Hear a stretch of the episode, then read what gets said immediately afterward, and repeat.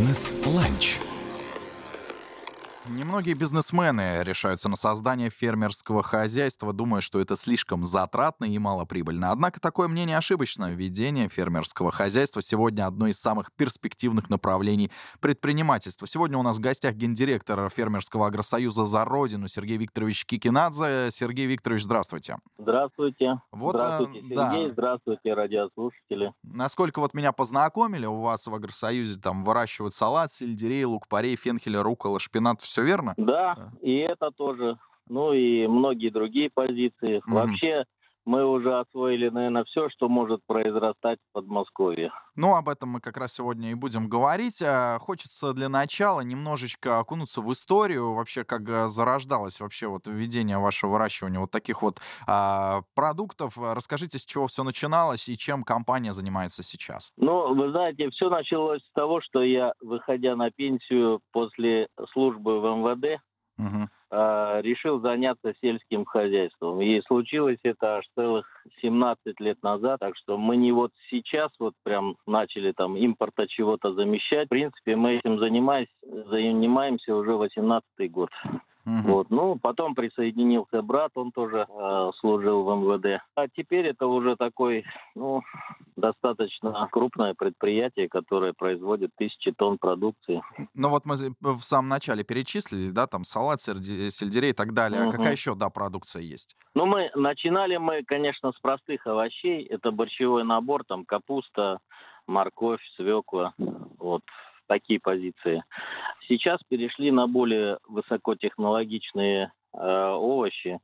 Э, В принципе, они и импорта замещают э, то, чего нам везли раньше из Европы. Сейчас мы здесь пытаемся успешно выращивать. Это э, салатная группа, салат айсберг в основном, салат романа, ну и всякие разные другие с, с названиями, может, вам и неизвестными, Лола Росса, Лола Бьонда, Фризе. Ну да, до, до такого не доходил, ну вот М, салат там да. романа и так далее, и это Ага. все, это все мне знакомо на кухне тоже бывает. Э, такой Да-да. момент, вот я просто заметил, вы сказали, что ранее, да, в МВД работали, и тут э, перешли в фермерское хозяйство. Все-таки на самом деле для новичка-то дело непростое, и вот как вы себя к этому готовили, и какие, с какими трудностями столкнулись в самом начале? Ну, вначале все было, конечно, очень просто. Простое земледелие, без всяких там машин. В, в принципе, ручной труд. э, Поэтому там ничего интересного не было. Интересное пришло потом, когда мы э, взяли к себе э, хорошего агронома, грамотного, и теперь под его руководством мы как бы идем к высокотехнологичному хозяйству. Хочу вам сказать, что сейчас вот мы, допустим, выращиваем э, много всяких разных позиций овощных, и э, для каждой этой позиции э, у нас куплено определенное количество техники э, и посадочной, и уборочной. И это, конечно, захватывающее зрелище, когда делают практически все машины, а люди только управляют, направляют, чинят и прочее. Ну, это вообще интересное дело, когда э, берешь голую землю и потом на ней выращиваешь продукцию, которая конкурирует, ну, не только с отечественными, но и э, с продукцией, которая поступает там со всего мира. И надо сказать, что у нас это получается хорошо, поскольку э, с клиентами у нас проблем нет. Э, нашу продукцию можно встретить в любом гипермаркете, супермаркете, обычном магазине, где-нибудь там в сельской местности. А, И продукция наша расходится, ну вот на скидку вот так от Питера до Нижневартовска. Я точно знаю, что мы отгружали. Мгм. Ну вот я заметил, да, в списке позиции лук, э, паре и фенхель. Вы, я так понимаю, находитесь в Раменском. Скажите, вот насколько там плодородная Да. земля, как там это все растет? Вы знаете, мы э, выращиваем все на Раменской пойме. Я бы не сказал, что тут прям суперплодородная земля, обычная подмосковная земля. Ну, тут главное мозги агронома, я думаю, потому что субстрат, в котором растут растения, я думаю, тут играет вторичную роль. Мгм. Но вот я все-таки вернусь, да, еще раз а, к фенхелю, лук-порей. Достаточно дорогая продукция в плане, если на, ну, на прилавках. Я не знаю просто, как раньше у нас а, эта продукция поступала, если из-за рубежа, или как она вообще доставлялась. А, Сейчас вот мы продаем лук-порей, фенхель, если, да, там вот вы выращиваете. Насколько это дорого, насколько сложно вот выращивать именно вот эти два э, овоща? Вот если говорить о луке-порее, э, то мы, э, к сожалению, э, в своей вот природной такой зоне, мы можем заместить только частично его, его э, в общемировом производстве. Да, я вот был в Бельгии, допустим, они там круглогодично его выращивают и круглогодично его собирают потому что у них зимы мягкие, он выдерживает там минус 5, минус 10 он выдерживает, а больше у них не бывает. А мы, к сожалению, ну, до ноября и дальше у нас уже зи- зимний период, который не позволяет ему уже не расти, не убрать вы его не сможете.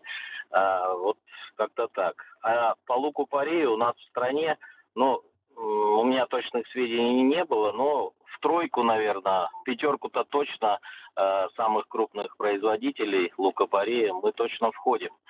И стараемся, чтобы наше качество было одно из лучших.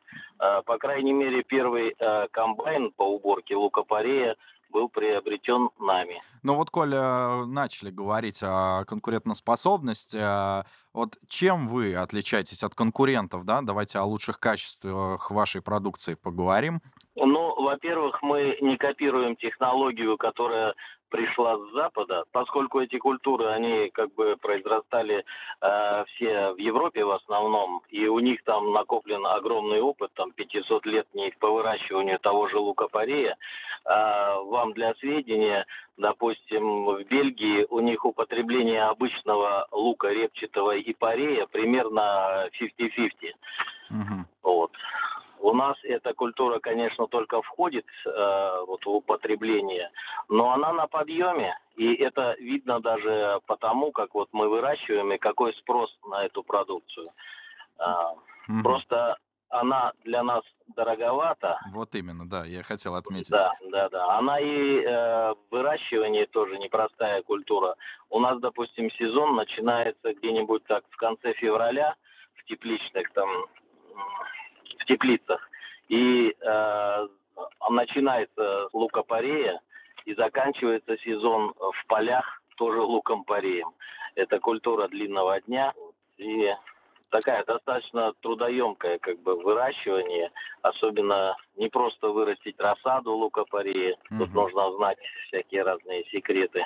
Вот. Но у нас хороший агроном, я еще раз говорю, и поэтому его мозгов хватает не только чтобы копировать что-то уже придуманное до нас, но мы стараемся все, чем мы занимаемся, как бы техноло- технологию мы адаптируем а, к местным условиям подмосковным, потому что все-таки Европа и Подмосковье это две большие разницы. Ну, а если агроном, то тогда наверняка кто-то еще есть. Много ли людей у вас работает? Э, У нас работает около 100 человек, включая там э, командный состав. Мгм. В основном, конечно, это э, иностранная рабочая сила с Узбекистана. Мгм. Мгм. Но вот э, такой момент, просто все-таки выращивание там овощей, фруктов, наверное, дело сезонное, а чем вот занимается ваш агросоюз э, вне сезона? Ну, в зимний период мы э, готовимся к следующему сезону в основном. Э, встречаемся с нужными людьми, э, ездим куда-нибудь в командировки, э, на какие-нибудь выставки, ну, лечимся в том Мгм. числе. Это правильно. В вашем Ну деле, да. мне кажется, да, и учитывая, что Да, да, все-таки фермерское Учитывая- хозяйство, да. Учитывая то, что у нас нет выходных в ближайшие там 7 месяцев, поэтому как бы это актуально.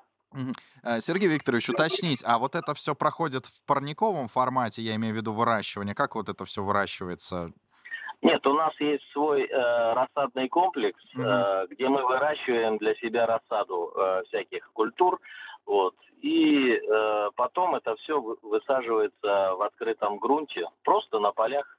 Мгм. Э, достаточно красивое зрелище, когда площади в 120 гектаров чисто произрастают там вот такие ровно посаженные растения разного цвета, там от светло-зеленых до темно-красных, mm. раз, разной структуры, высоты, ширины. Это очень красиво. Сергей Викторович, э, тоже очень важный момент, на мой взгляд, э, нынешняя обстановка в нашей стране и вообще вот э, во внешней, скажем так, политике, которая повлияла на нас. А у вас какие-то трудности возникли в бизнесе или нет? Какие трудности а, сейчас есть, если есть? Вы знаете, в бизнесе, ну, этот год он не показателен, поскольку мы готовились к этому году еще в прошлом году, и у нас все было закуплено, в принципе, до того, как начались какие-то события там на Украине. Поэтому но особых таких тягот э, мы не испытываем в этом году. Как будет в следующем году? Ну, покажет осень, наверное, когда мы начнем готовиться к следующему сезону. Но я думаю, мы прорвемся. Но есть какой-то момент, а, вот, который может не сработать, вот, да, вот вы что-то можете предсказывать в своем а, движении, в своем бизнесе? Ну, просто мы выращиваем такие овощи, которые, ну, скажем так, если начнется как какое-то серьезное, не, не хочется говорить mm-hmm. слово война, если события будут разворачиваться так вот в этом направлении, то, ну, не знаю, насколько населению нужны будут эти овощи. Mm-hmm. Может быть, тогда все-таки нужно будет потреблять что-то попроще. Угу. Какими мерами поддержки от государства вы пользуетесь? Если пользуетесь? Может быть, какие-то отмечали, как вообще государство, может быть, помогает вот сейчас?